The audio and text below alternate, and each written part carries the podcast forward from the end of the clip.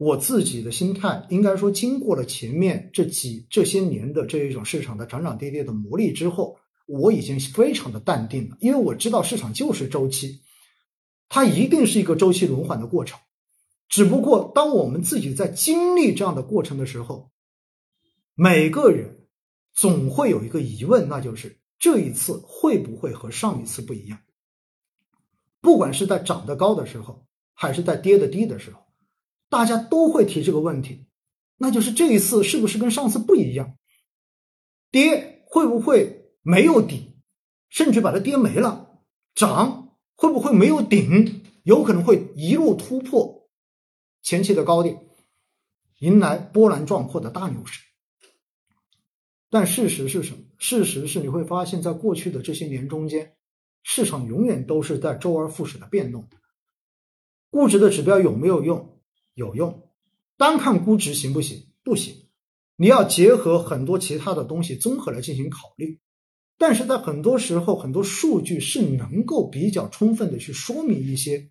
市场某方面的这种表征的特征的。那至少从目前来看，我们看到经过了市场过去几周的这种调整之后，万德全 A 指数的股债风险溢价分位又重新回到了百分之七十以上。大家还记得，在今年过年之后，当时万德全 A 的这一个风险溢价回到百分之五十以下的时候，有很多的朋友在评论中间的留言是什么时候它再涨上去，我再考虑补仓。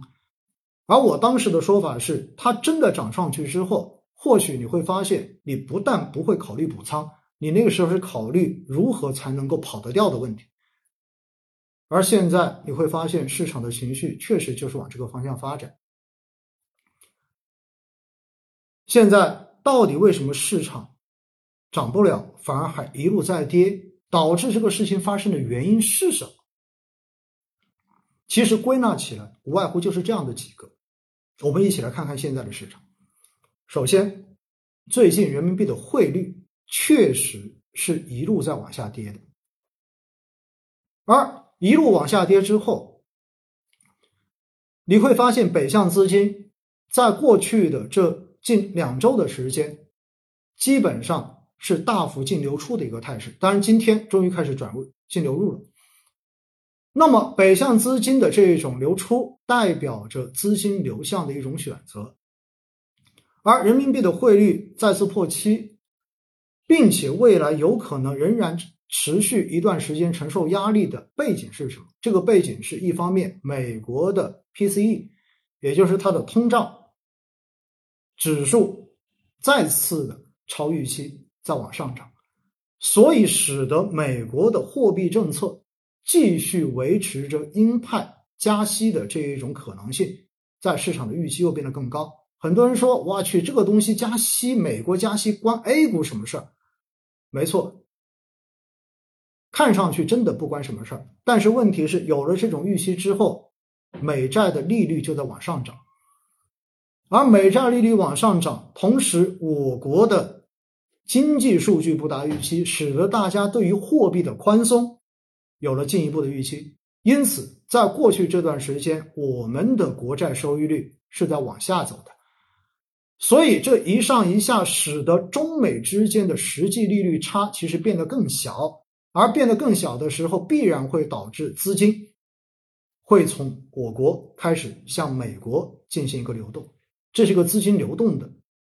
正常的一个逻辑。因此，在这样的背景之下，整个市场肯定本身就处在一个缺血的一个趋势之中，这是一个原因。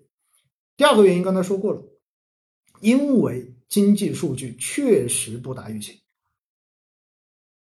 经济数据不达预期，就使得之前。市场在反映着更好的这种复苏预期的定价范围之内，开始逐步的往下调到了一个弱复苏、弱预期的这样的定价方定价的这个位置上面。那么调下来之后，目前的这个价格是否已经充分反映了对于经济的这种悲观，或者说对于弱复苏这一种预期降低的这个定价的幅度？实际上到目前这个位置，我个人觉得已经差不多了。这也是为什么在上周五大家看到上午的市场依然表现是非常不好，但是下午的时候市场依然内生的这种动力，然后重新把它拉回来了。我们可以看到整个收的这个日线是一根非常长的下影线，所以市场其实跌到现在这个位置，我个人觉得这个定价已经基本上反映了对于经济预期调低的这个现实。所以这是第二个原因，就是经济数据的问题。而第三个原因是什么？第三个原因在某种程度上面，就像我前两次新会要讲的，政策放松的预期落空了。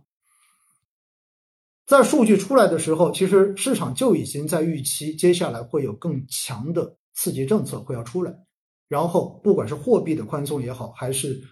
财政政策的宽松也好，或者说是产业政策的这种刺激也好。但是很明显，我们看到今这个月的 MLF 没有降，LPR 也没有降，并且